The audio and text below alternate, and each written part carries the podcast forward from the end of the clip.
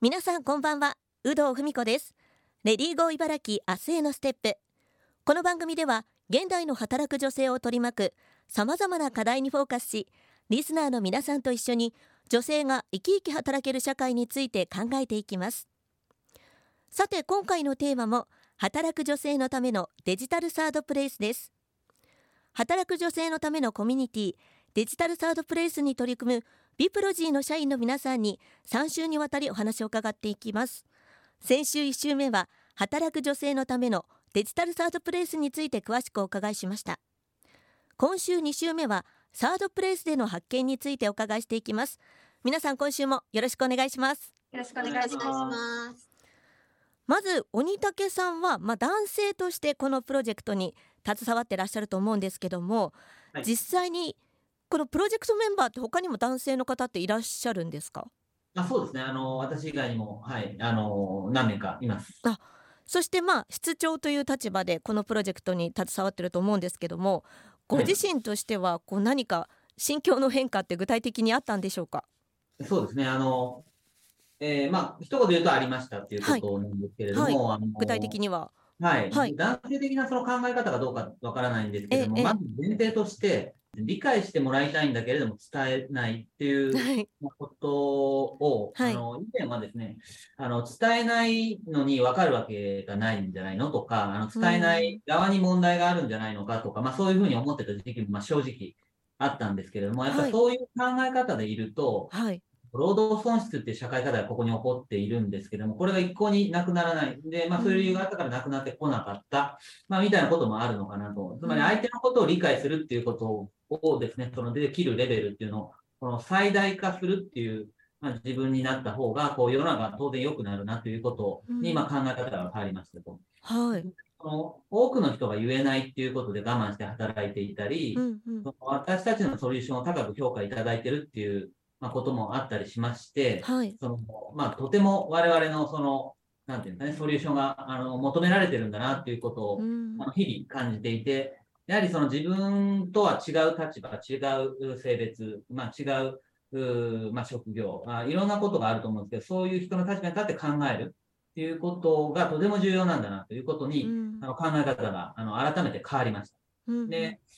このことをですね、あの、はい、まあ、えっと、このプロジェクトをやっていって、で、あの、本テーマでやっているからということではなくて、冷静に考えると、やっぱり自分がこう何かこう、上司であったり、経営者であったり、他人にこういろんなことをこう伝えたり、プレゼンするときに、うん、あの、その内容が理解されないとか、これは否定されるかもしれないっていうふうに、まあ、思ったら、多分私も言わないんですね。うん、で、それがミーティングでも起これば、プレゼンテーションの場でも、あの、起こりますし、はい、えー、まあ、あの、そういうことと全く同じで、こう結局、その、周りの環境がいかにその人の状況とか考え方、これを理解するっていうことがですね、まあ、本当に改めて重要なんだなというふうにあの気づきました。で、これっていうのは、まあ、今、あの世の中でいろんなことで言われてるんですけど、心理的安全性、はい、まあ、ということなんだなというふうに、えー、まあ、あの解釈してるんです、ね。で、あのー、やっぱり大きいのはですね、はい、あの家族とのこう会話です。で、その、まあ、女性が、あの、まあ、こう、えー、いろんなことでこう言えないであったり、うん、そういうことっていうのは、あの、もちろん職場でもそうですけれども、あの家族の中でもおそらくあるんではないかと。うんうん、なので、えっと、そういうことにその自分があ言えないんだろうなということに気づいて、そういう言葉をかけるであったり、そういう態度をするであったり、うん、まあ、みたいなことも、えー、まあ、どこまでできてるのかっていうのね、あの、妻から言わすと全然できてないじゃないか、言われるかもしれないんですけど、はい、まあ、こちらとしてはそういうことも考えるようになったっていうのは、あの、私の中では大きな変化かなというふうに思ってます。なるほど、身近なね、方との関係もちょっと変化があったということだと思うんですけども、堀内さん、実証実験では、具体的にこうどんな方に参加してもらって、どんな反応があったのか教えてもらえますか？はい。今まで実証実験3回実施したんですけれども、はいあの20代から60代くらいまでのあの働く女性社員の方に、延べ500人以上の方に参加いただきました。はい、実際参加していただいた方からは、あのまあ、サービス内であの知った対象策とかをあの実行したいなというふうに感じてもらったり、あとは実際に実行してみたいっていうふうにあの思ったという声がありました。うん、はい、あとはですね、あのサービスの中では、そのイベントのイベントっていうあの機能がありまして、はい。はい、であの専門家の方をお呼びするあのライブ形式のオンラインイベントになるんですけれども、うんうん、その参加を通してあの新しい知見が得られたっていうような声もありました。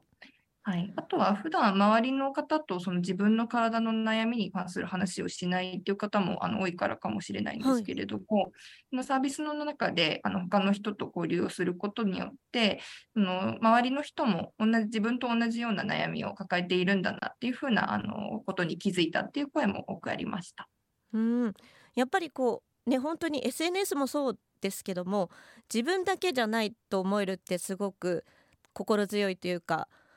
だと思うんですけど、こうイベントではオンライン上でその自分の悩みをダイレクトに解決していただけるってことなんですよね。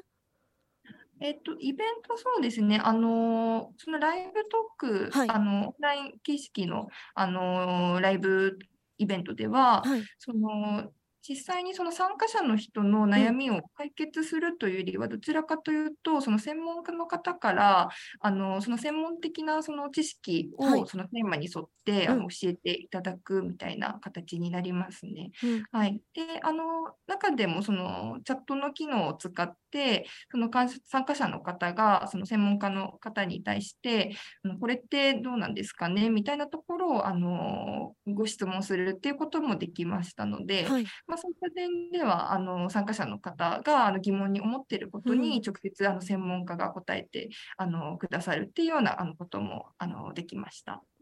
なるほど。虎谷さんはこう実証実験を通してどんなことを感じましたか？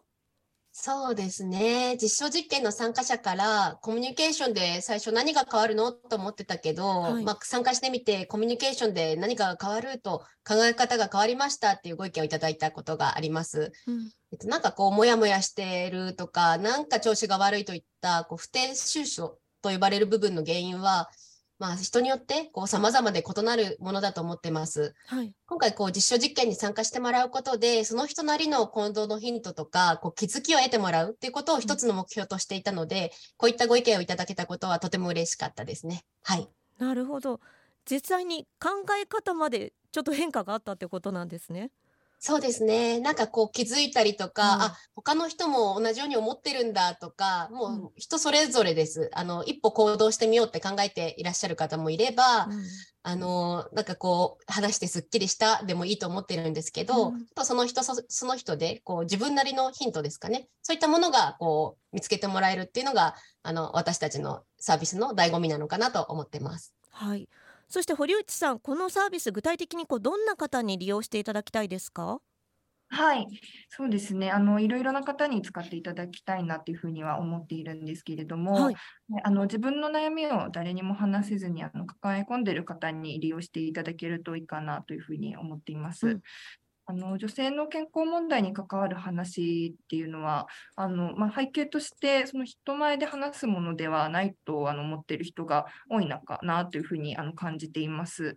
なんですけど、まあ、そこの、まあ、理由としては、あの今までその学校であの、まあ、月経とかその、はい、にあのついてオープンに教わってこなかったりだとか、うん、あとはその周囲の人、あの周りの身近な人からあのそういうことはあの、まあ、人前で言わないようにみたいな感じでその隠すように教えられていったりあのしたっていう場合もあるのかなというふうに、うん、あの個人的には思ってます。はいなので、そのご自身が感じている話しにくさの背景には、あのそういったあの背景もあの理由もあるんだよっていうことをサービスの利用する中であの皆さんとあのユーザーの方とあのコミュニケーションを取る中で気づいていっていただけるといいなというふうに思っています。あの鬼武さんもうすでにこれ法人向けのサービスというところで導入が決まっている会社さんって何社くらいあるんでしょうか？そうですね。あの、具体的な数字はね、あの、ドンピシャでは言えないところあるんですけど、はい、えっと、10社未満、あの、ほぼほぼ、あの、まあ、いいよと、あの、言ってくれるような会社はあります。はい、